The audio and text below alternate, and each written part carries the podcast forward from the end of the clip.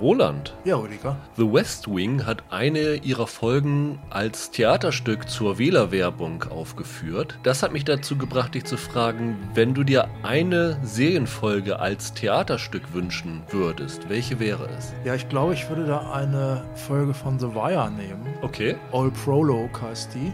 Das ist die sechste Folge der zweiten Staffel. Das ist eine meiner Lieblingsfolgen.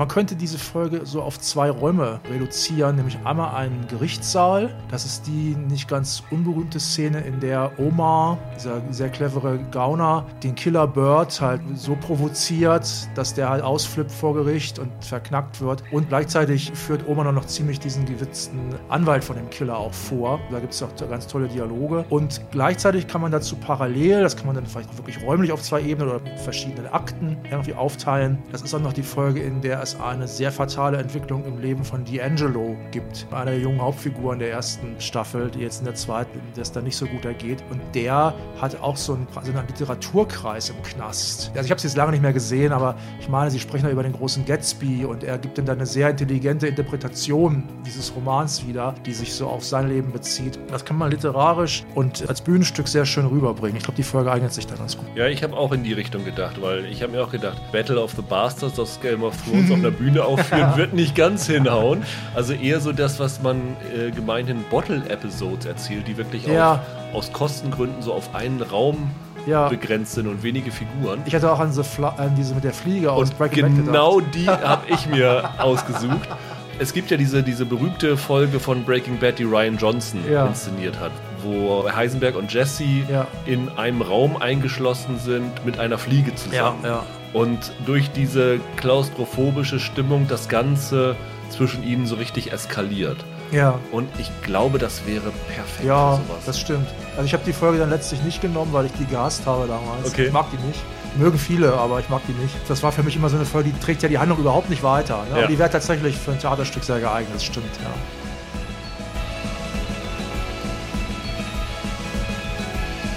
Hallo und herzlich willkommen zu einer neuen Ausgabe von Serienweise. Mein Name ist Rüdiger Meier und ich begrüße ganz herzlich Roland Kruse. Hallo. Ja, wir sind heute wieder zu zweit, weil man darf ja wieder nur aus zwei Haushalten zusammen sein. Deswegen sitzen wir hier auch gut voneinander getrennt wieder und wollen heute trotzdem über zwei Serien reden, beziehungsweise über eine Serie und eine Folge.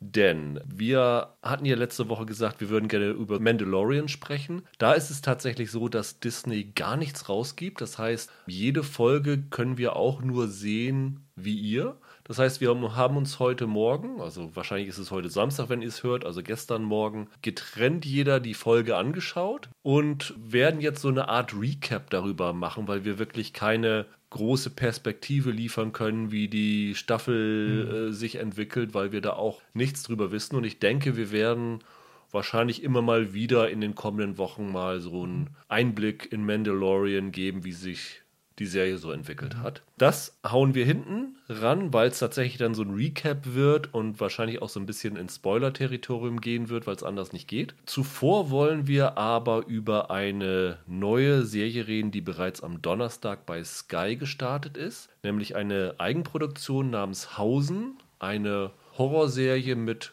Charlie Hübner, wo ja, so ein Plattenbau zu so einem Haunted House wird. Es gibt acht Folgen. Roland hat sich tatsächlich alle Folgen angeschaut. Ich habe die ersten drei oder vier und die letzte Folge mir angeschaut. Warum nur die, werde ich, glaube ich, im Laufe dieses Podcasts noch erzählen. Aber damit wollen wir beginnen. Wie immer könnt ihr uns Feedback geben, ihr könnt Serienwünsche äußern. Also nächste Woche werden wir tatsächlich auch mal einen großen Rundumschlag machen mit Michael zusammen, mit dem ich über vier neue Serien reden werde, sodass wir ein bisschen was abarbeiten werden, was sich so aufgestaut hat. Zum Beispiel diese Woche startete ja bei Amazon Truth Seekers und Utopia, die sind mit dran. Und ja, gerne Feedback unter serienpodcast.de. Da gibt es Kommentare zu jedem Podcast unter Twitter at Serienpodcast oder per Mail an serienweise.web.de. Dann Hausen. Da Roland die Serie komplett gesehen hat, würde ich tatsächlich dir mal überlassen, kurz zusammenfassen, worum es geht. Das geht ja sehr schnell. Charlie Hübner spielt Jacek Grundmann. Das ist ein verwitweter Naja, wir erfahren später, was er vorher gemacht hat. Das will ich jetzt aber nicht spoilern. Also es ist ein verwitweter Hausmeister, sagen wir erstmal, der einen Posten annimmt in einem Plattenbau. Ziemlich verwahrlostes Ding. Also gedreht wurde, glaube ich, irgendwo im östlichen Stadtrand Berlins, meine ich. Und er hat einen 16-jährigen Sohn, gespielt von Tristan Göbel. Der Sohn heißt Juri. Den Tristan Göbel, den kennt man ja unter anderem aus Chick. So, und die ähm, äh, ziehen dann da also ein in, die, in diese Hausmeisterwohnung und stellen ziemlich schnell fest, in diesem Haus, da stimmt irgendwas nicht. Da gibt es halt riesige Schimmelflecken an der Wand, die sich aber komischerweise bewegen und es sickert Schlamm, schwarzer Schlamm aus den Wänden. Sie treffen da auf sehr seltsame Bewohner. Es gibt so eine Art Obdachlosen. Also er ist nicht wirklich obdachlos, der sieht nur so aus, weil er hat ja ein Obdach, nämlich in dem Haus und ja. steht offenbar auch in, in dem Bann des Hauses. Und das Haus wird ziemlich schnell klar, benimmt sich wie ein lebender Organismus. Ein zentraler Punkt ist, dass ein Baby verschwindet. Man weiß nicht genau wie. Das ist, klingt jetzt sehr krass, wird im Film aber nicht wirklich genau ge gezeigt. Möglicherweise ein Müllschlucker ge gefallen. Der Vater ist ein Junkie, der Vater ist ein Junkie sitzt aber mit dem Baby vor ja, dem Müllschlocker und plötzlich ist das Baby weg. Plötzlich ist das Baby weg, genau. Er hatte aber jetzt nicht irgendwie, das ist, das ist nicht irgendwie brutal oder weil er das Baby da reinschmeißt. Da geht es dann richtig ab, weil die suchen natürlich nach diesem Baby. Es gibt den sogenannten 88. Stock. Der ist aber höchstwahrscheinlich nicht der 88., sondern der 8. oder 18. Also 88 ist ja so ein Codewort unter Neonazis. Zweimal der, ne, also zweimal der Buchstabe H. Da wohnen dann halt, in dem Stockwerk wohnen dann halt ziemlich viele Neonazis. Die machen dann da auch ihre, ihre, treten da als Miliz auf, dann teilweise. Also es wird, ich habe ein Interview mit Charlie Hübner nochmal gelesen, da sagt er auch nochmal, es wird bewusst nie gesagt, wie viele Stockwerke das Gebäude hat. Wir wissen, es hat 18 mindestens. Das hattest du ja auch noch mir nochmal geschickt. Also auf, man sieht, Fahrstuhl, im Fahrstuhl sieht man, es sind 18 Knöpfe. Genau. Ähm, es wird aber manchmal so getan, so ein bisschen, als wären es noch mehr. Es wird bewusst immer von unten gefilmt, ja, damit das Ding genau. noch viel höher aussieht. Das genau. ist wohl auch so gewesen, dass dieses echte Gebäude in Nordberlin, Stadtteil Buch ist das gewesen, ja.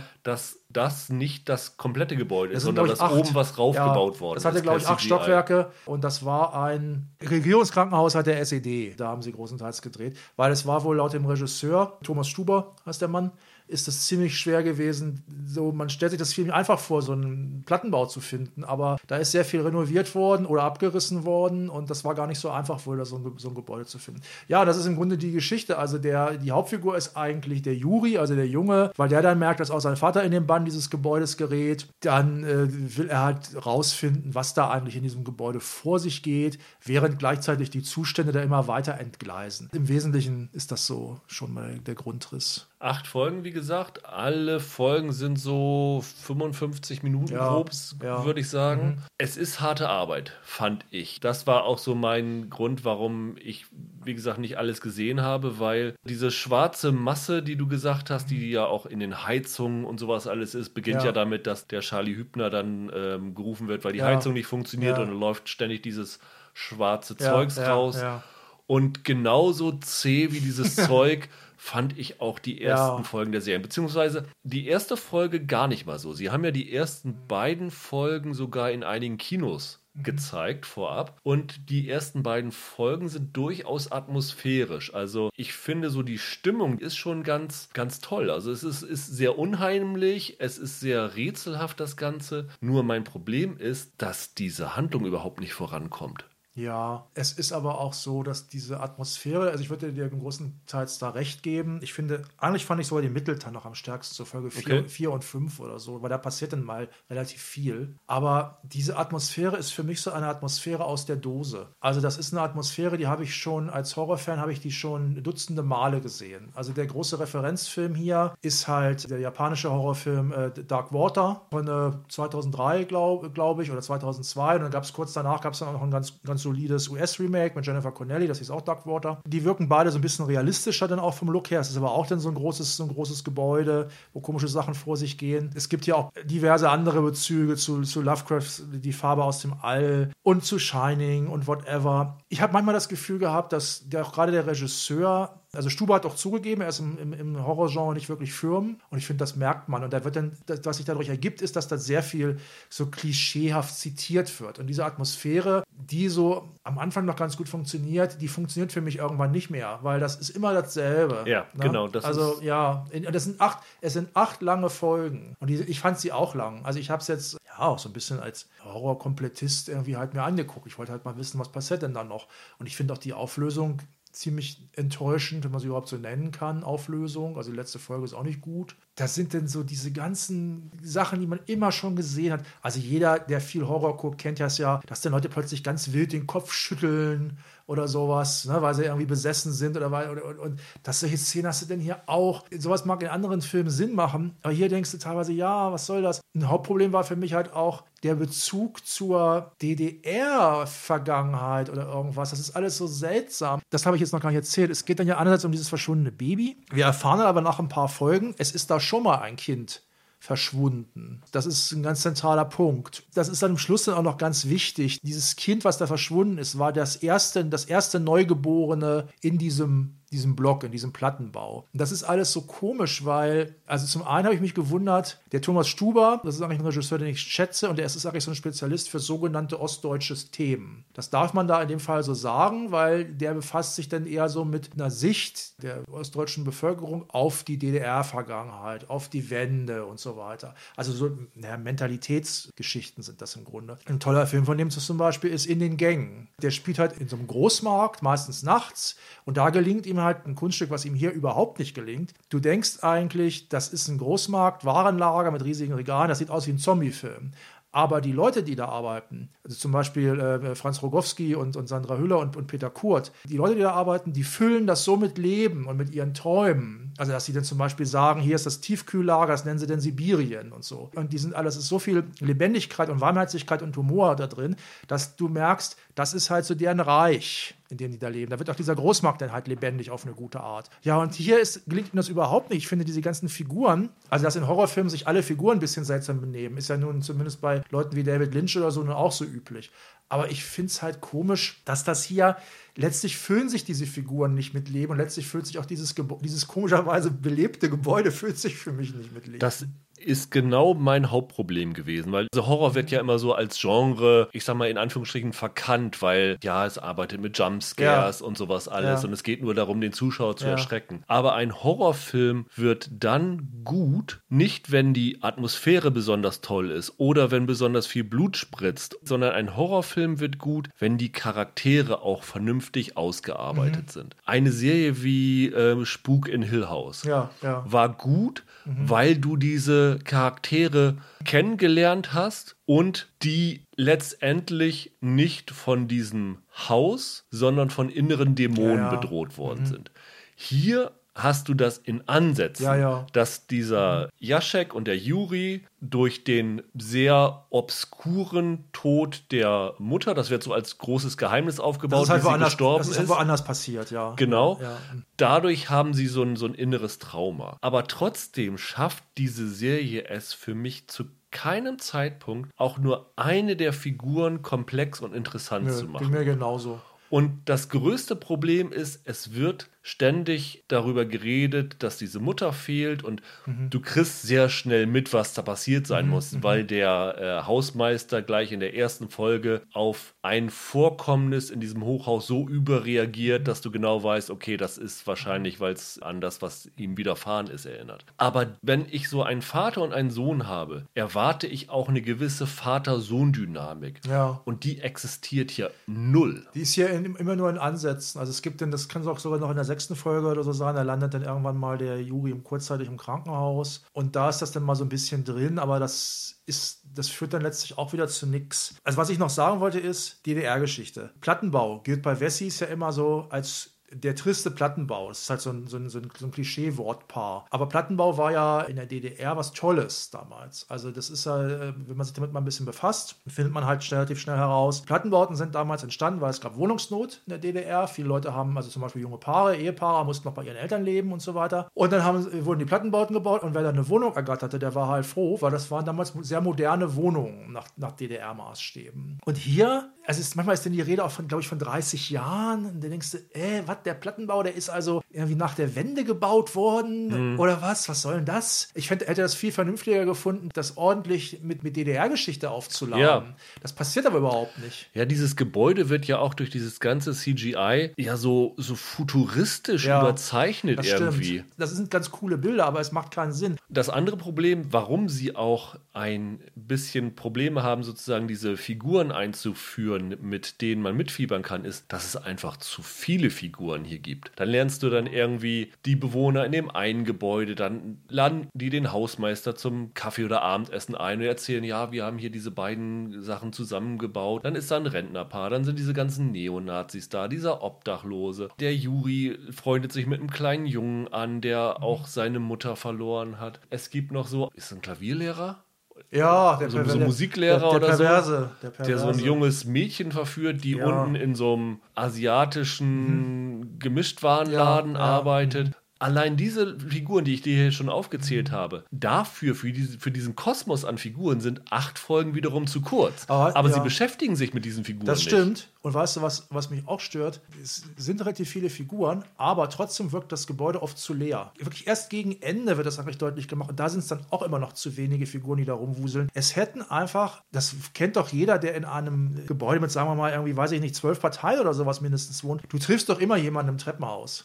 Das hätte völlig gereicht, wenn da ab und zu mal im Hintergrund welche Leute rumgelaufen wären. Ich habe wirklich das Gefühl gehabt, 75% der Wohnungen da sind leer. Und das kann ja auch so sein, ne? da muss ich das auch thematisieren, dass die, da, dass die da leer sind. Auch so andere Sachen, dass zum Beispiel der Jaschek, dass da irgendwie überhaupt offenbar kein richtiger Kontakt zu der, zu der Hausverwaltung besteht. Also da gibt es Szenen, wo es Gespräche Ja. gibt, ja. Aber das ist wirklich sehr wenig. Also bei dem, was da, dem, was da alles im Argen liegt. Ich hätte da als Hausmeister ständig irgendwie angerufen, irgendwie fünfmal am Tag und nicht irgendwie nach äh, drei Wochen erst zum ersten Mal. Als Horrorfan habe ich das Gefühl, habe ich alles schon mal besser gesehen, habe ich alles auch schon mal ähm, mit besseren Figuren, mit besserer Geschichte, mit besserer Auflösung gesehen. Die Effekte zum Beispiel finde ich jetzt ganz in Ordnung.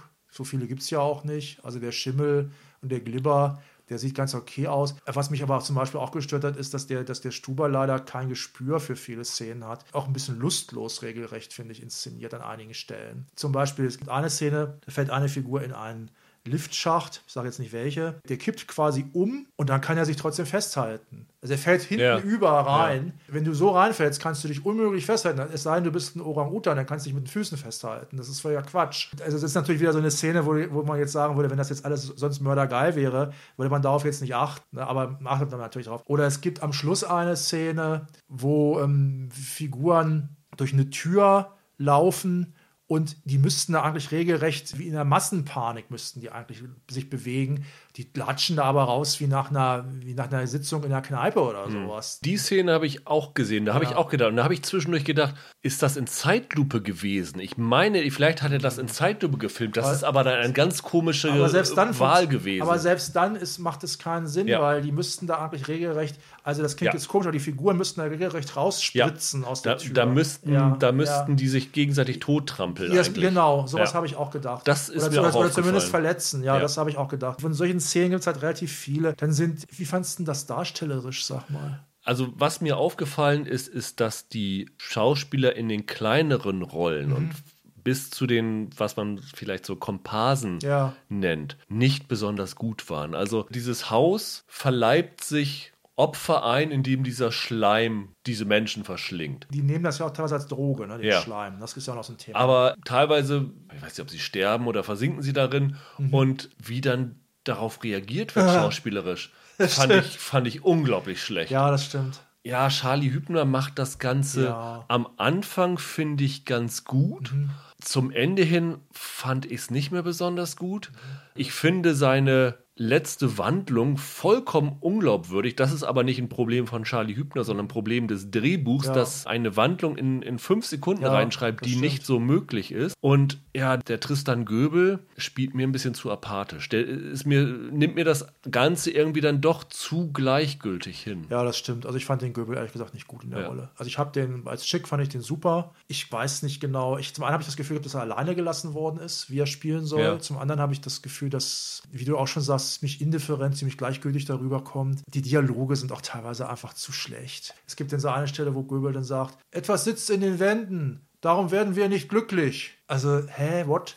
Ja, ja. Also das ist so, das ist so ein typischer Dialog aus dieser, dieser Serie. Es gibt immer mal wieder Momente, die sind gelungen. Also ich glaube, wenn man daraus einen, sagen wir mal, einen anderthalbstündigen Film gemacht hätte, dann wäre das wahrscheinlich immer noch kein Meisterwerk gewesen. Auch der Stube hätte sich dann vielleicht mal auf ein paar, ein paar Szenen mal, äh, hätte die vielleicht ein paar Mal gedreht und hätte sich vielleicht ein bisschen mehr konzentrieren können darauf. Dann wäre das vielleicht ein ganz okayer Versuch eines deutschen Horrorfilms geworden. Was ich bei der Gelegenheit nochmal loswerden will, ist, bevor jetzt wieder Leute sagen, ja, die Deutschen können kein Horror, das stimmt überhaupt nicht. Zum Beispiel Dark ist ja in großen Teilen auch eine Horrorserie. Ja. Aber auch im Kino, beispielsweise die vierhändige oder Stereo, das sind sehr gute Horrorfilme. Und das ist auch hierzulande möglich, einen sehr guten Horrorfilm zu machen, der international bestehen kann. Und das hier gehört da jetzt leider nicht zu die Serie nimmt sich auch selber viel zu ernst. Ja, die nimmt sich sehr ernst, ja. Humor gibt es da praktisch gar keinen. Eben, es, ja. es gibt nichts, nichts Amüsantes und selbst in krassen Horrorfilmen gibt es ähm, oft lustige Momente. Ja. Das ist ja auch ganz wichtig, weil durch diese leichten Momente werden die anderen mhm. Momente viel effektiver. Und in dem Moment, wo du nur eine Tonalität durch, in diesem Fall acht Stunden mhm. ziehst, das erdrückt einen. Das ist wirklich erdrückend, ja. Also hier bei diesen schrägen Figuren hätte sich das sogar angeboten. Ja. Also natürlich, jetzt sagen wir mal, wir haben ja vor kurzem auch recht positiv gesprochen über Spuk im Blei Männer beispielsweise.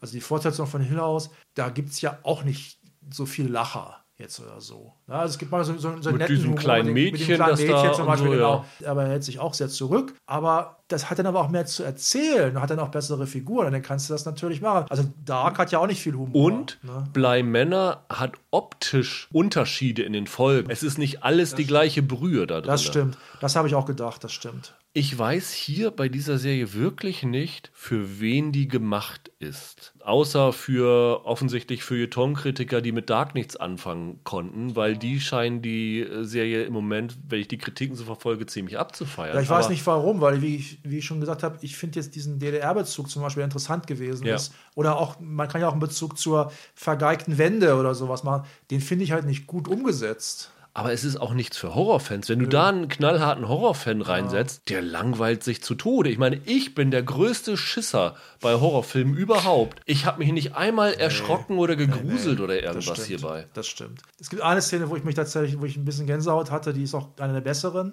Die ist auch ganz gut inszeniert sogar, hört mir jetzt an. Das ist vielleicht die beste Szene in der ganzen Serie. Um das jetzt mal spoilerfrei zu sagen, das ist, ich meine, die Szene, wenn Charlie Hübner von der alten Dame gerufen wird und dann geht er in die Wohnung rein. Da hat der, dieser kleine Junge, mit dem sich der Tristan Göbel anfreundet und die Mutter, was mit der ist, dann macht er eine Tür auf und dann wird auch mit Perspektive so ganz gut gespielt. Das ist tatsächlich eine ganz gute, spukige Szene. Das ist die beste Szene, finde ich, in der dritte oder vierte Folge ist das irgendwie. Aber sonst, ich glaube ehrlich gesagt, die ist, wo die funktionieren könnte, das sind jüngere Leute, die noch nicht so wahnsinnig viel Horror gesehen haben. Also ich glaube, vielleicht erschrecken die sich darüber. Hm. Aber weiß ich nicht. Vielleicht tue ich den Leuten auch total unrecht und die haben auch schon irgendwie alles gesehen. Ich finde es leider misslungen. Es ist noch nicht mal so, dass ich jetzt sagen würde, guckt's wegen der paar Szenen, sondern es zieht sich wirklich so hin und es dauert alles so lange und es ist alles so unbefriedigend letztlich, dass ich nicht sagen kann, also es gibt viele auch Horrorserien, die immer noch Momente haben und originelle Ideen. Das ist hier aber nicht der Fall, finde ich. Und wegen der paar gelungenen Momente da kann ich echt nur sagen, ja, better luck next time. Also das ist jetzt in die Hose gegangen. Auch das Ende will besonders künstlerisch sein, mhm. sage ich mal so. Aber das passt auch hinten und vorne nicht zu dieser Serie. Stimmt. Das Ende will im Grunde plötzlich Kubrick sein. Ja. Und ich meine, ironischerweise, der Film, auf den er sich dann bezieht, ist nicht Shining, sondern ein anderer Kubrick-Film. Ja. Und ich weiß nicht warum so richtig. Du hast ja vorhin schon gesagt, du hast alles, was hier gezeigt wird, schon viel besser mhm. gesehen. Und natürlich, ich meine, wir müssen schon sagen, dass wir beide sehr viel gesehen mhm. haben. Und äh, sobald irgendwas da ist, kriegst du automatisch Assoziationen, mhm. die wahrscheinlich nicht mal von den Machern ja. angedacht sind. Ja. Aber in dem Moment, wo dieses schwarze Zeug wie so ein Bach da durchfließt mhm. und ein Baby verschwunden ist, denke ich natürlich an Ghostbusters 2, wo dieser, ja. wo dieser rosa Schleim ja. durch New York City und die nach diesem Baby für die Wiedergeburt äh, suchen ja. und sowas alles. Klar muss man solche Assoziationen nicht unbedingt treffen, aber es ist wirklich hier nicht eins gewesen, wo ich dachte, auch das ist mal originell, außer mhm. diese Location halt. Und aus dieser Location machen sie halt viel zu wenig, ja, wie du schon auch. gesagt hast. Ja, Weil da hätte man so viel Spannendes draus machen können. Ja. Und das Problem ist, ja, es ist originell ein Horror im Plattenbau. Aber ein Horror im Plattenbau ist halt nur originell, wenn der Plattenbau auch eine Rolle spielt das hier, was hier gezeigt wird, hätte genauso gut in einem Hochhaus mhm. in New York City, das ist, stimmt. in den, keine Ahnung, ja. hier in Hamburg, in den Grindelhochhäusern, in Japan, in Japan irgendwo spielen können. Mhm. Und das ist dann halt auch ein Problem für ja. eine deutsche Serie, weil, okay, es gibt Leute, die haben Dark nicht gemocht. Aber Dark war im Kern immer eine deutsche das Serie. Stimmt, du ja. hast genau gesehen, dass da eine, nicht nur bei den Machern, auch bei der Inszenierung, auch bei den Locations immer was Deutsches reingespielt ja, das hat. Stimmt. Das hast du hier nie das Gefühl. Die Ja. haben zwar einen Plattenbau genommen, aber daraus nichts gemacht. Das war halt bei Dark sehr geschickt gemacht, dass da solche deutschen, in Anführungszeichen deutschen Themen wie der Wald zum Beispiel, aber auch äh, sowas wie hier German Angst.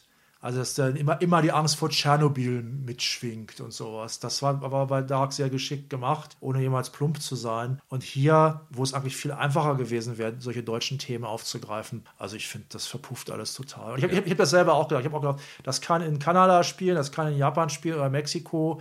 Mexiko wäre zum Beispiel eine super interessante Location gewesen Ja. für so eine Geschichte. Das ist alles ähm, nicht, nicht, nicht gut ausgenutzt worden. Ja. Ich, ich habe mich auch sogar gewundert darüber, dass sie da extra ein ganzes Gebäude für benutzt haben, weil da brauchst, brauchst du ja bloß einfach den einen denselben Gang immer, den immer wieder zeigst. Ja. Ich habe mich dann, nachdem ich diese ganzen positiven Kritiken gelesen habe, habe ich mich gefragt, sind wir dumm? Haben wir irgendwas übersehen? Fehlt uns irgendwas? Aber ich finde diese positiven Kritiken einfach nicht begründet. Das also da steht ja. immer drin, ja, das ist ganz atmosphärisch. Ja. ja, das stimmt. Aber halt, es ist für zwei Folgen atmosphärisch und dann wird's langweilig. Ja, Charlie Hübner ist, spielt so, so toll oder sowas. Auch da, Charlie Hübner spielt am Anfang wirklich gut, aber nachher wird es auch. Es kommt mir wirklich vor, als ob die Serie nicht zu Ende geguckt worden ist bei den Ja, meisten. Weil, wie gesagt, die Ansätze, also wir sind ja nur bei dem Plattenbau, der Grundstein für eine gute Serie ist da. Ja. Aber das, was raufgesetzt worden ist und das Gerüst des Dachs, das am Ende dasteht, funktioniert überhaupt nicht.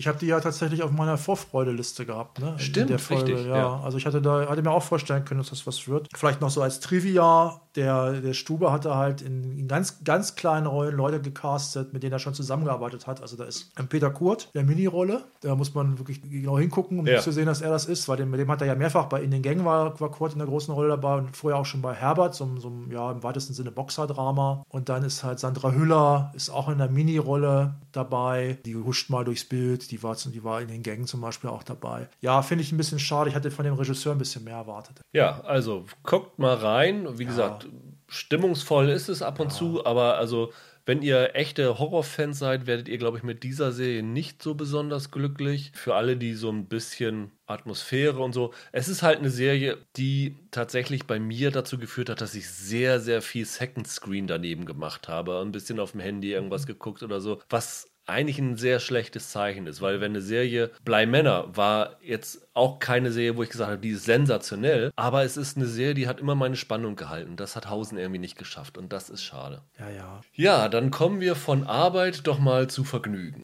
Die zweite Staffel Mandalorian ist am Freitag gestartet und wir haben beide die erste Folge gesehen und wir sind ja beide große Fans der ersten Staffel gewesen. Also es ist jetzt nicht so, dass wir gesagt haben, Mandalorian Staffel 1 war das grandioseste, was man je gesehen hat, aber es war nach einigen Enttäuschungen im Star Wars Universum sehr erfrischend und hat einfach Spaß gemacht. Und ich weiß noch, dass wir damals auch gesagt haben, es war einfach eine Freude, jede Woche für eine halbe Stunde in diese Star Wars-Welt zu entführt zu werden und einfach eine ganz leichte, seichte Abenteuerunterhaltung zu haben. So rauchende Colts mäßig, nur Ja. Sci-Fi. Jetzt ist die erste Folge da, der zweiten Staffel. Und die erste Folge ist nicht 35 Minuten, sondern tatsächlich 55 Minuten lang. Hat es dir trotzdem Spaß gemacht? Ja, ich fand's gut. Also ich habe ganz am Anfang so ein bisschen Zweifel gehabt, in den ersten zehn Minuten oder so. Aber ich fand, das ist eine sehr schöne Auftaktfolge,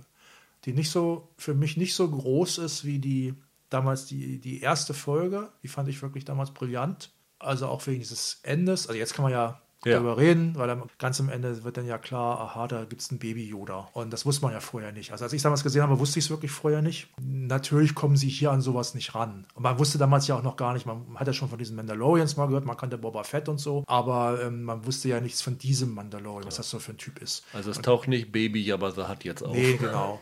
Ich habe es wahnsinnig gern geguckt. Ich fand es eine sehr vergnügliche Folge. Ja. Ich habe auch wirklich mit Freuden geguckt. Mir macht das wirklich Spaß. Also gefühlt war es auch nicht 55 Minuten lang. Es ist eigentlich sehr gut verflogen. Sie haben genug zu, genug zu erzählen, ja. Und Ja. was du sagst, stimmt schon. Es ist nicht die große Überraschung da. Wobei hier am Ende der Folge kommen wir auch noch drauf Mhm. zu sprechen. Ja, auch ein großer Cliffhanger, eine große Überraschung Ja. dabei ist. Die hat Disney allerdings nicht so gut geheim gehalten. Also das Erstaunliche damals bei der ersten Staffel war ja, dass das nicht nach außen gedrungen ist, Ja, was da für eine Figur auftaucht. Weil erstaunlich. normalerweise hast du bei diesen so viele Leaks, die alles, weil es, es sind so viele Leute daran involviert, weil Disney ja auch richtig Kasse machen will. Mhm. Und die haben tatsächlich damals bewusst gesagt, wir verzichten jetzt auf die Möglichkeit, Millionen zu verdienen und setzen darauf, dass wir es geheim halten, Mhm. Ja. weil sie haben extra keine Merchandise für, für The Child, wie er offiziell Ja, heißt, ja.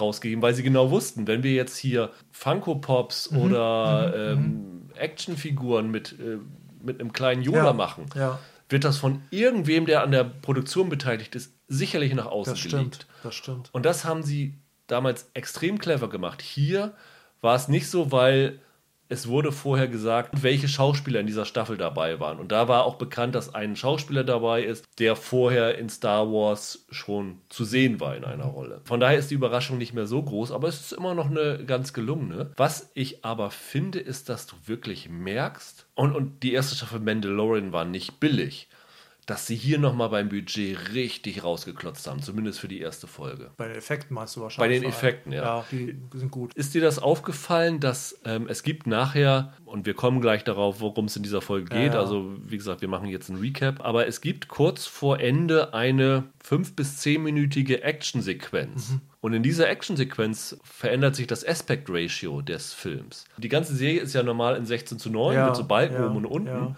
Und für diese Action-Szene geht es auf. Das heißt, Mhm. die ist wahrscheinlich in IMAX gedreht worden, was ja auch nicht ganz, ganz günstig Mhm, ist. Das zeigt schon, dass sie da richtig nochmal Mhm. äh, geklotzt haben. Ich habe am Anfang so, ich habe ja schon gesagt, so die ersten zehn Minuten hatte ich so leichte Zweifel. Mhm. Wir haben ja damals schon immer gelobt, dass die Serie ist ja letztlich sehr reduziert. Ja. Ne? Klar, es gibt dann auch immer wieder richtig gute Effekte und ganz gute Action, aber das ist hier ja also wirklich sehr reduziert auf so ein, in großen Teilen auf so ein Western-Setting. Ne? Da kommt noch ein anderes Element dazu dann. Aber am Anfang, wenn Mendo dann da mit dem, mit dem Kind in so eine, ja, so eine, so eine Fight Club. ja, so eine, so eine, Art Fight Club kommt und er an den Wänden vorher vorbeigeht in dieser Stadt. Da sind da so Graffiti. Stormtrooper, die durchgestrichen so worden ja, sind ja. und so, ja. Da habe ich so ein bisschen gedacht, ja gut, das sieht jetzt ja so ein bisschen aus wie Berliner Hinterhof, aber das wird dann schon schnell besser. Was mir auch Spaß gemacht hat wieder, das hat mich auch damals schon in den ersten zehn Minuten der ersten, allerersten Folge damals begeistert. Es ist auch so eine gewisse, für eine Disney-Serie ist die ganz schön hart. Das hat ja Favreau auch mal gesagt, dass der, ähm, dass Clint Eastwood in den, in den, in den Dollarfilmen von Sergio Leone, dass das eins der Vorbilder von, von dem Mandalorian gewesen ist. Also von diesem Mandalorian konkret. Und das merkst du halt extrem. Also es geht bis zu der Musik von Göransson, die auch Ja. wieder fantastisch ist, Ja. ganz, ganz, ganz toll. Dass äh, der den teilweise da auch so ein bisschen drauf anspielt, auf Ennio Morricone. Das ist ja auch so, wie denn dieser Auftakt endet. Das ist ganz schön heftig eigentlich für eine Disney-Serie. Also da spritzt kein Blut oder so, aber es ist ganz schön heftig. Ja, ja. Und es hat mir aber wieder super gefallen, weil es gibt ja in der allerersten Folge, damals gab es ja auch schon diese Szene, also wer es noch nie gesehen hat, das ist jetzt ein Spoiler für die aller, aller da gibt es ja auch schon diese Szene, wo der eine Typ durch die Tür zu fliehen versucht und, Und die der, Tür der, schließt schna- sich, schna- ja. schnappt die Tür zu und dann ist, ist noch die Hälfte da.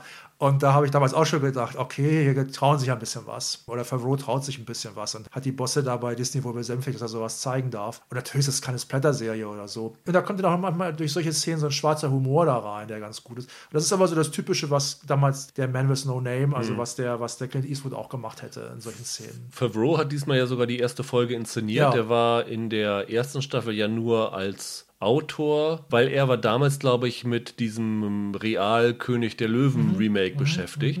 Jetzt hat er hier inszeniert. Ich weiß jetzt nicht, wie viele Folgen er in dieser Staffel Ja. inszenieren wird, aber die erste Folge hat er selber gemacht. Was ich das, das Gefühl habe nach dieser ersten Folge, wie gesagt, wir haben nicht mehr gesehen, ist, dass sie jetzt versuchen, die Mandalorian-Serie mehr in diesen Star Wars Kosmos zu platzieren. Das heißt, du hattest diese erste Staffel, du wusstest, ja, die spielt nach Rückkehr der Jedi-Ritter chronologisch, aber sie haben es dann doch so in erster Linie als eigene Serie inszeniert. Hier in dieser ersten Folge hast du sehr, sehr viele Rückgriffe. Äh, nicht nur dass diese die Graffitis mit den Stormtroopern, du hast. Sie, sie kehren nach Tatooine Ja. wieder zurück. Spielt größtenteils auf Tatooine. Da wird in einem Gespräch dieses Mos Espa erwähnt. Das ist äh, dieser Ort, wo Anakin Skywalker in die dunkle Bedrohung war und dieses, dieses große Rennen stattgefunden hat. Wenn wir beim Rennen sind, dieser Podracer, den er sich gebaut hat. Ja. Zumindest taucht hier einer auf, der sehr, sehr dem ähnlich Ja. sieht. Ich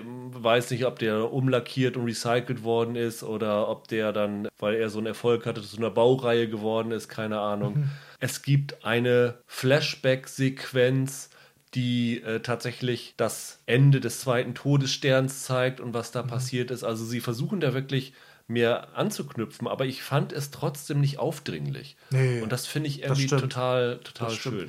Ich würde sogar so weit gehen, man kann hier, ich würde niemandem dazu raten, aber man kann die Folge gucken und find, kommt damit klar, versteht die Handlung, wenn man die erste Staffel nicht gesehen hat. Ich finde, einem entgeht denn da was. Man bringt halt nicht diese Verbindung zu den Figuren dann halt mit, die man haben sollte. Aber man kann die auch so gucken. Das ist auch eine okaye Einstiegsfolge. Ja. Dann lass uns mal konkreter werden, mhm. was in dieser Folge passiert. Also, mhm. du hast eben schon gesagt, dass es ja in erster Linie Western thematisch ist, aber hier noch was dazu kommt. Ja, nachher kommt der Drachentöter dazu. Genau. Also, so, ich habe an Dragonheart ge gedacht. Aber äh, das ist wirklich teilweise hier so an, in Anführungsstrichen, Mittelalter-Fantasy-Filme angelehnt, wo jemand auszieht, um den Drachen zu töten. Ja, das stimmt. Das finde ich irgendwie ganz schön, dass das, dass jede Folge so, ja, fast schon so, so, so eine Konzeptfolge ist, die so ein, nicht unbedingt ein Genre komplett, aber so eine Filmart oder einen bestimmten Film reflektiert. Und hier ist es halt so, ja, Drachenjagd. Das ist simpel zu umgrenzen, es ist klar abgetrennt, was in dieser Folge passiert. Und genau das passiert da auch. Nur, dass es halt zu Star Wars umgedreht wird. Und wie sie das machen, finde ich extrem clever. Auch hier ist ja eine Anleihe an gleich den allerersten, also Episode 4 in New mhm. Hope, wenn die Druiden am Anfang durch die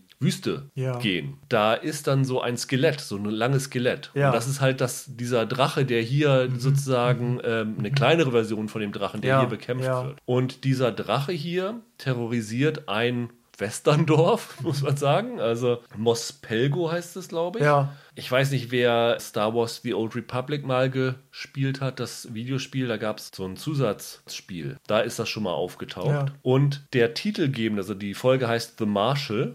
Mhm. Der titelgebende Marshall ist Cobb Vanth, der schon mal vorher in einem Star Wars Roman aufgetaucht ist. Okay, das wusste ich alles nicht. Okay. Und der wird hier gespielt von Timothy Oliphant. Ja. Und offensichtlich wenn in Hollywood irgendwie Mann mit Cowboy-Hut gesucht wird, ja. ist äh, neben Kevin Costner das Timothy stimmt. Oliphant die erste Wahl, weil er halt in Deadwood dabei war und ja. dann ja in äh, Justified in diesem Neo-Western dabei war. Der Mandalorian sucht, oder sein, sein Auftrag in dieser Staffel ist, quasi Baby Yoda zu seinem Volk zurückzubringen. Ja. Und um rauszufinden, wo er hin muss, sucht er den Kontakt zu anderen Mandalorians. Ja, ja. Ihm kommt zu Ohr, dass halt auf Tatooine irgendwie was zu finden ist. Und der Barkeeper in der Bar, die er reingeht, sagt, ja hier, das ist unser Sheriff. Und dann kommt dieser Sheriff rein in so einem, ja, runtergekommenen Mandalorian-Outfit. Ja. Stellt sich aber raus, es ist kein Mandalorian, mhm. es ist ein ganz normaler Typ, der halt dieses Mandalorian-Outfit bekommen hat. Wir mhm. erfahren dann in der Rückblende, ja, wie das dazu gekommen mhm. ist. Und er nimmt diesen Helm ab und ich dachte, oh, Pierce Brosnan. ja, eine gewisse Ähnlichkeit. Weil, das stimmt, das ist wahr. also stimmt. Timothy Oliphant ist natürlich viel jünger als ja. Pierce Brosnan, ja. aber mit seinem grauen, angegrauten Bärtchen ja. dachte ich kurz, ist das ja, Brosnan? Der hat wirklich Ähnlichkeit. Ist stimmt. aber Oliphant und da muss man sagen, das passt natürlich in so eine Western angehauchte Serie wie mhm. die Faust aufs Auge. Es mhm. ist, ist ein sehr inspiriertes Casting gewesen. Ich finde auch cool, ehrlich gesagt, wie sie es schaffen, das dann mit dieser Drachentöter-Geschichte zu verbinden. Ja. Nämlich dann gibt's, dann droht ja möglicherweise mal gleich ein Duell zwischen den beiden. Ja.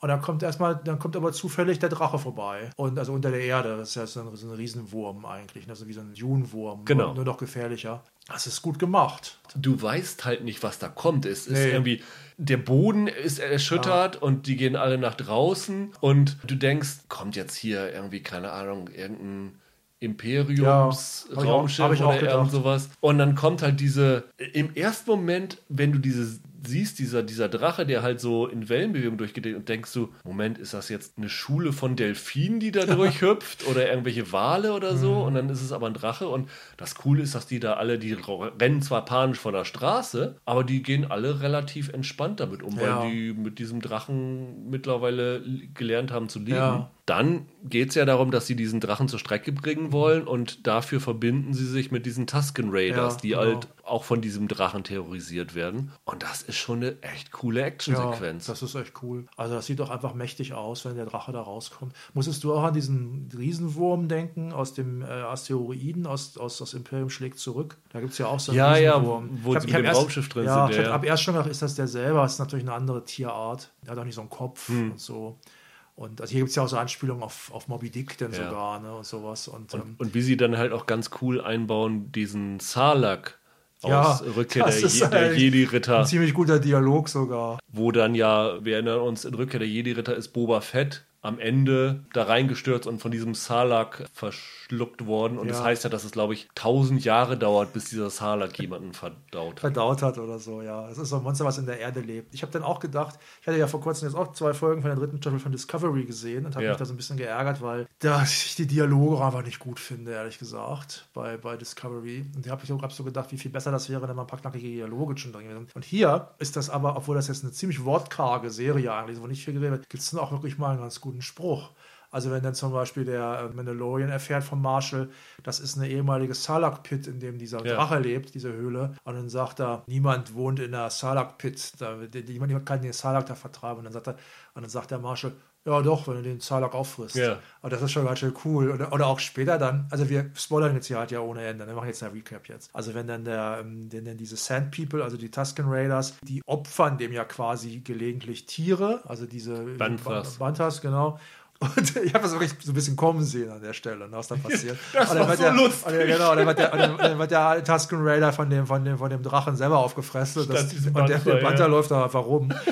Und, und dann sagt der, der Mandalorian, ja, sie möchten jetzt über neue Pläne nachdenken oder sowas. Das ist total geil. Ja, und das, das ist ja das Schöne, wenn wir den Vergleich mit Star Trek bemühen. Star Trek hat begonnen mit den neuen Serien, sich extrem ernst zu nehmen. Ja, das stimmt. Und Mandalorian ist das genaue Gegenteil. Die nimmt sich überhaupt nicht ernst. Mhm.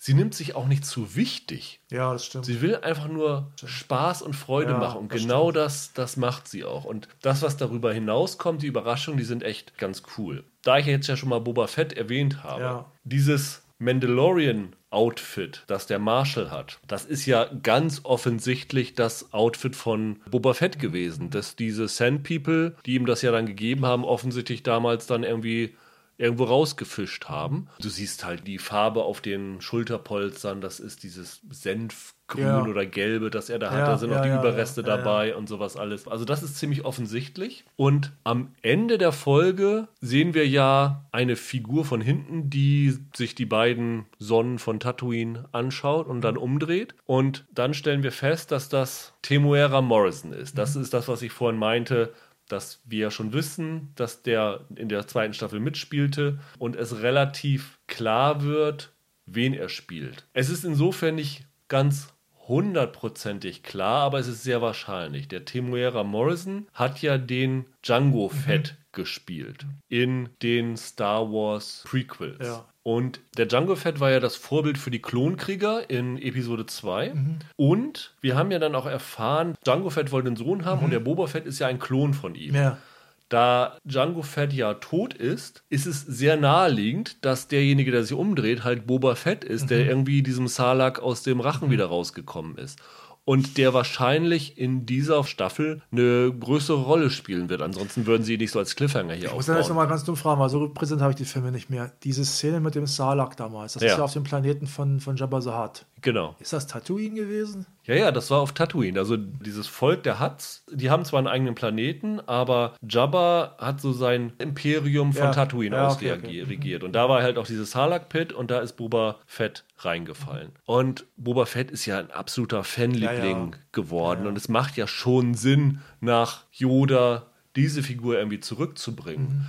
Ähm, ich habe ein bisschen Sorge, dass es mit dem Verlauf der Staffel so ein bisschen zu sehr Fanservice-mäßig werden könnte. Also das ist ja auch so ein bisschen teilweise ein Problem von der Sequel-Trilogie gewesen, dass sie dann ja wieder Han Solo und Leia und so Ja. wieder drin haben mussten und die waren dann ja nur noch ein Schatten ihrer selbst und Temuera Morrison ist ja nun auch nicht gerade jünger geworden. Also ich bin wirklich gespannt, wie sie das einbinden, habe aber, muss ich sagen, nach der ersten Staffel sehr viel Vertrauen in John Favreau und Dave Filioni, dass sie das irgendwie vernünftig hinkriegen. Ja, also was ja definitiv kommen wird, glaube ich. Ich habe mir hinterher noch mal ein oder zwei von den Trailern angeguckt, die es jetzt gab. Und da sieht man ja schon so ein bisschen, was noch kommt. Ne? Also es gibt doch offenbar eine Geschichte auf dem Eisplaneten. Ich weiß nicht, ob das dann wieder Hoth ist wo es, diese, wo es diese berühmten Szenen damals gab in, in, in das Imperium. Ich würde in zurück. dem Fall tatsächlich vermieten, vermuten, dass es das nicht ja, ist, ähm, ja, ja. sondern noch woanders. Und dann gibt es, glaube ich, was ein Thema sein wird, ist ja, das wird ja auch nochmal der hier Erklärbär-Sequenz am Anfang erzählt, der, der Mendo, der sucht ja im Grunde die, die Jedi-Ritter. Also da muss irgendwas laufen noch. Und es gibt ja auch in dem Trailer so eine Szene mit so einer Frau in so einer, so einer, in so einer Kutte, also in so einer Hafenstadt, das ist möglicherweise in die Jedi. Da wird irgendwie noch, noch, noch was kommen in die Richtung. Richtung. Der Trailer, komischerweise jetzt, nachdem ich den jetzt nochmal gesehen habe, nachdem ich die erste Folge gesehen habe, da ist ja wirklich ziemlich viel drin, was gar nicht, was nicht aus dieser ersten Folge jetzt ist. Und das hat mich dann wirklich nochmal ganz hoffnungsvoll gestimmt, dass da noch eine Menge Abwechslung noch auf uns zukommt. Ich meine, sie haben ein sehr unbeackertes Feld. Also man muss ja sagen, ja. zwischen Rückkehr der Jedi-Ritter und Erwachen der Macht liegen ja 30 Jahre, ja. die in, in Filmform noch nicht so richtig beackert sind. Und da haben sie natürlich schon ziemlich Möglichkeiten, das alles zu entfalten. Und das Schöne ist, ich glaube, anders als, sind wir wieder bei Star Trek, Discovery, haben die, glaube ich, hier nicht so viele Probleme mit dem Kanon irgendwie nee, zu kollidieren. Das stimmt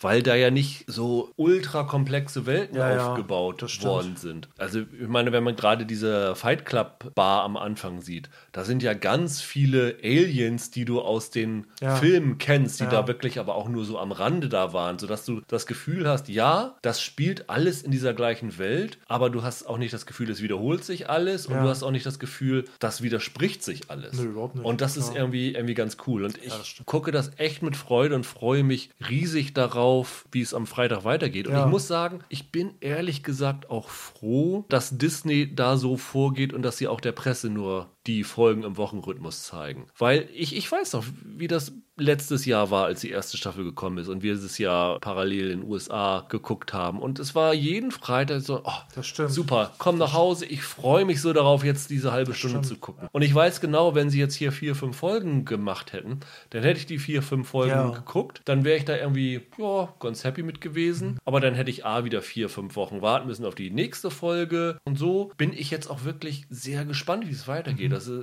dieser Überraschungsfaktor, den die meisten ja immer haben, den haben wir aber ja nun mhm. öfter nicht. Das finde ich irgendwie ganz schön. Und deswegen, ich freue mich auch darauf, dann irgendwann wieder über die nächsten Folgen zu reden ja. und zu gucken, ja. wie, wohin sich das Ganze entwickelt, mhm. weil bis jetzt kann es sich wirklich in alle Richtungen ja, entwickeln. Was ich gedacht habe bei der Folge jetzt war, es ist manchmal fast so ein bisschen, ja, wie Zauberei, wie Bühnenzauberei. Also, also Favreau, der weiß wirklich ganz genau, als Produzent oder hier auch als Regisseur, wo er die Kamera hinstellen muss und er weiß ganz genau, wie lange er irgendwie eine Effektaufnahme zeigen darf, bevor die nach einer Effektaufnahme aussieht. Es gibt ja so ein paar ganz anständige Making-ofs da auch bei Disney Plus von der, über die, zu der ersten Staffel. Und da wird ja nochmal sehr ausführlich eingegangen darauf, wie sie das gedreht haben, nämlich in diesem komischen The Volume. Ne? Hast du davon? Ja, ja, also, das ist diese ist ja virtuelle Halle, Welt. Ja, genau, diese Halle. Also The Volume ist halt so eine, so eine große Halle, gar nicht mal so gigantisch, aber groß halt wo die ganzen diese runde Wände sind und diese runden Wände sind halt bedeckt mit LED-Monitoren. Ja, und du kannst da halt Welten, äh, Hintergründe drauf ja. projizieren. Was unter anderem auch dazu führt, dass diese Hintergründe sich wiederum spiegeln in den Rüstungen. Also Favreau ja. hat da erzählt, dass halt in äh, CGI, was wenn man mit CGI arbeitet, wird normalerweise wird versucht, dass die Leute nicht so viele schimmernde Rüstungen anhaben und sowas. Und hier machen sie das gerade, weil sich halt denn diese Welten darin spiegeln können. Und, und das ist auch für die Leute gerade ganz schön. Die können halt auch stärker denn, wenn dann Sonnenauf, also wenn der Temuera Monosen da stand und da, da sind, sieht er diese zwei Sonnen, zwei Sonnen dann hat er die auch wirklich gesehen. Ja. Und es ist nicht so, wie es halt bei Schauspielern halt vorher oft war, dass er nur das Greenscreen sieht da oder sowas. Ne? Er sieht wirklich einen Screen, wo diese zwei Sonnen zu sehen sind. Und es ist, muss man sagen, ein natürlich sehr effizientes Drehen, weil ja. du musst nicht Locations hoppen, sondern du kannst alles da rein projizieren was natürlich in einer Zeit, wo durch Corona Reisen und Stimmt. sowas alles schwierig ist, natürlich ein Riesenvorteil ist. Also die haben auch die zweite Staffel äh, rechtzeitig abgedreht. Das ist also alles, alles fertig. Ich glaube, Pharaoh ist schon an der dritten Staffel dran. War das, das äh, hat da Corona schon mit reingespielt? Ich glaube, die sind kurz vorher ja. fertig geworden, bevor es so richtig ja. schlimm geworden ist. Aber tatsächlich sind sie relativ in einer guten Lage, um damit umgehen zu können. Mhm. Weil wenn du in dieser Halle bist und das alles dort abdrehen kannst, dann musst du ja nur noch sicherstellen, quasi, dass diese Cast und Crew in so einer Bubble sind. Und ähm, dann funktioniert das ja ganz gut. Was ich auch echt klasse finde, ist, dass die Serie halt dich auch immer wieder überraschen kann, weil mhm. wir wissen ja, die, die erste Staffel hat damit geendet, dass in der letzten Folge ja dieser ähm, Moff Gideon, gespielt von Giancarlo ja. Esposito, als großer Bösewicht aufgetaucht ist und sich dann mit Hilfe von dem Dark Saber aus diesem abgestürzten Raumschiff ja. geschnitten hat. Und du hast natürlich gedacht, okay, jetzt wird diese zweite Staffel jetzt ein bisschen diesen Moff Gideon in den Vordergrund stellen. Wird wahrscheinlich auch noch kommen.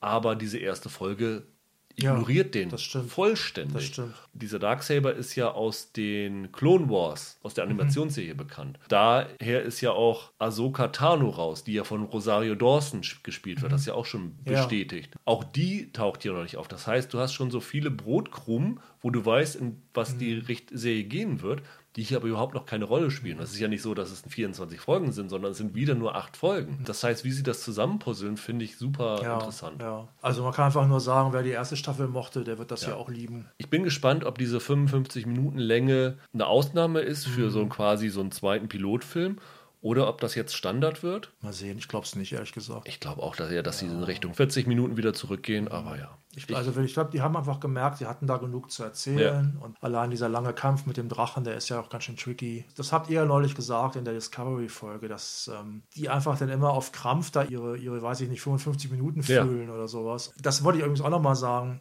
was mir hier Spaß macht, und das, das, das geht in die Richtung von Clint Eastwood, das ist halt auch die Absenz von Pathos. Ja, ja. Also das ist bei Discovery zum Beispiel ein Riesenproblem, finde ich. Gerade bei der Burnham-Figur, bei Michael, wenn die denn da immer anfängt zu erzählen, wie geil die Föderation ist und so und wie traurig sie ist, dass die nicht mehr da ist. Aber früher auch schon. Da wird immer so viel gesülzt. Das finde ich nicht gut. Ja, wer wie der Mandalorian wortkarg ist, ja. hat auch nicht viel Platz für Pathos. Ja, aber genau, aber, es, aber auch die sind da alle so, die schlagen sich da, das ist halt schön diese Figuren, die schlagen sich halt so durch, großenteils. Ne? Also auch diese, diese Wildweststadt, da, ja. die da kommt, dieses Mos, Mospelgo, das sind ja so Überlebende, die von Banditenattacken und von den Attacken der Tusken Raiders und von dem Drachen übrig gelassen worden sind. Die haben sich da so zusammengerauft. Sowas kann auch alles in die Hose gehen, das ist aber gut erzählt. Das ist halt ganz interessant, weil das Revolutionäre damals an dem allerersten äh, Star Wars-Film, also an Krieg, dem damals, der einfach Krieg der Sterne hieß von George Lucas, das war ja, das ist, wird immer noch gar nicht genug gewürdigt, finde ich also unter anderem, weil, die, weil seine Prequel-Trilogie so scheiße war. Aber was wirklich revolutionär und tolle war, dass er dieses sogenannte Used Universe ja erfunden ja. hat. Also, dass die, die Raumschiffe sahen halt benutzt aus. Und sogar R2D2 der hat einen Schramm gehabt und so, weil der halt schon ein bisschen, ein bisschen älter war. Und dieses Konzept wird hier im Grunde auf die ganzen Geschichten angewandt. Also die Leute sind im Grunde, die haben auch schon so einiges hinter sich und die sind auch teilweise kaputt und die haben keinen Bock da mehr über irgendwie den Jedi-Glauben oder sowas zu reden. Ne? Okay, die hier kennen den jetzt auch gar nicht, ne? aber das ist denen alles scheißegal. Und was, was hier zum Beispiel auch den ja sehr überzeugend gezeigt wird, ist ja, wie da halt die öffentliche Ordnung nach dem Ende des äh, hm. Imperiums zusammengebaut, was auch sehr glaubwürdig teilweise wirkt. Also dafür, dass das eine kleine Serie ist, die wirklich so kleine Geschichten erzählt, das ist wirklich nicht sehr tiefgründig oder so, ist das anständig gemacht einfach. Und durch diese kleinen Geschichten hast du in jeder Folge, die Locations wechseln mhm. ja auch, aber ja. Hast, du hast in jeder Folge andere Figuren, die auftauchen, ja. die alle irgendwie gut funktionieren. Ja. Und sie werden aber nicht überstrapaziert. Ja. Zum Beispiel, in der ersten Staffel waren sie ja schon mal auf Tatooine. Ja. Da war ja diese von Amy Sedaris ja, gespielte ja, Mechanikerin, die dann ja als Babysitterin auf Yoda, auf Baby Yoda aufgepasst hat. Und die taucht hier dann ja halt auch wieder auf, weil sie wieder auf Tatooine sind, weil es Sinn macht. Aber es wird halt nicht überstrapaziert, nee, das, das, Ganze. Stimmt. Und ähm, das ist einfach schön. Und ich freue mich schon darauf, den Oliphant wiederzusehen, weil die sagen ja, ich hoffe, wir sehen uns mal wieder. Das wird auch angedeutet. Und muss ich auch sagen, ja, ich, ich hoffe auch, dass ihr euch mal wieder sieht. Aber ich muss jetzt nicht Oliphant in, in allen acht Folgen nee, haben. Aber wenn er in Folge 5 noch wieder auftaucht, dann denke ich, oh toll, Oliphant wieder. Da habe ich jetzt meinen Spaß dran. Und eine Sache auch noch, die ich auch gut fand, darüber hatten wir ja mal gesprochen, als wir über ähm, hier Cursed gesprochen haben, diese Artus-Serie. Das geht mir auch auf den Keks dass da zum Beispiel dann ja immer behauptet wurde, das sind so große Figuren, weil ah, das ist Artus. Und hier ist es äh, umgekehrt, der Mendo ist wirklich einfach eine coole Sau. Der kann Sachen, die andere nicht können. Und denn es ist halt auch cool, dass gerade der im Grunde keinen Namen hat. Das ist einfach der Mandalorian. Das ist das genaue Gegenteil. Du weißt bei dieser Figur aber wirklich, das ist wirklich ein Problem. Das ist auch nicht nur bei Curse so. Das ist bei, bei vielen Serien, Dr. Who zum Beispiel, war das äh, zumindest früher auch oft ein Problem, dass das dann immer hieß, der, der, der, hat diese Fähigkeiten und so weiter. Und da hatten sie aber gar nicht das Budget, um das ja. zu zeigen. Aber der Mando zum Beispiel, der hat schon eine Menge Sachen drauf. Ne? Also so wie halt auch Clint Eastwood oder so, denn was drauf hat ein cooler Typ war in den Cowboy-Filmen. Dann versteht man auch, warum die Figuren irgendwie, wie der, warum der Oliphant dann sagt, ja, wenn du mich mal brauchst, dann klingelt sie ja mal wieder mhm. oder so. Das kann man dann auch, auch nachvollziehen. Das ist in vielen Serien, auch solchen, die ansonsten ganz solide sind, da ist das manchmal so ein bisschen, denkst du, ja, gut, so cool bist du auch ja. nicht. Ne? Da wir jetzt zum Ende kommen, noch einen kurzen Hinweis auf das Ende von Mandalorian. Da muss ich auch wieder sagen, oh, diese Artworks, die da im schön. Abspann mit ja. dieser grandiosen Musik von Göransson ja, verbunden wird, das ist ein echter Traum. Also die sind einer besser gezeichnet als der andere. Zumal ja auch teilweise Bilder dabei sind, hier ja auch wieder, die dann nachher gar nicht verwendet wurden. Ne? Also mhm. es gibt ja so eine Szene, wo dann so ein hundeähnlicher Sau Kleinsaurier da irgendwie mit, äh, mit Baby Yoda spielt und ähm, das ist ja gar, die Szene gibt es ja gar nicht jetzt in der Folge. Die haben sie dann halt nicht verwendet. Ich fand es cool. Es ist zwar Staffel 2, aber es heißt doch einfach Chapter 9 ja. jetzt. Und es knüpft wirklich im Grunde nahtlos daran an. Ne? Er macht einfach alles einfach genauso weiter. Ja. Auch das Ende kommt dann wieder mit dieser geilen Concept Art. Und die Musik ist, ähm, also die Musik ist hier besonders gut, finde ich in der Folge jetzt insgesamt, aber diese Abschlussmusik ist, glaube ich, genau dieselbe ja, wie genau. immer. Das fand ich super. Ja, ist, glaube ich, der einzige Abspann, den ich mir immer angucke. Ja, gucke ich auch sehr gerne, ja. Die Musik ist auch so toll, das stimmt. Ja, dann äh, hoffe ich, dass wir in vielleicht in 14 Tagen nochmal wieder über Mandalorian reden, mhm. denn wie gesagt, nächste Woche mache ich mit Michael einen Rundumschlag und in 14 Tagen haben Roland und ich schon uns für unseren jährlichen Ausflug nach Großbritannien verabredet. Dann werden wir nämlich mal wieder eine Folge für uns nur machen, weil wir sind ja beide große Fans von The Crown und äh, lieben uns da reinzustürzen. Ich weiß, es teilen viele nicht, aber das ist tatsächlich, tatsächlich eine Folge, auf die ich mich jedes Jahr freue, Aha. weil es einfach Spaß macht, ja. in diese britische Geschichte mhm. einzutauchen. Und dann können wir ja am Ende wieder ein Recap über die nächsten das beiden Folgen von Mandalorian machen. Bis dahin, genießt die neue Staffel. Macht's gut. Schönes Wochenende. Ciao, ciao. Tschüss.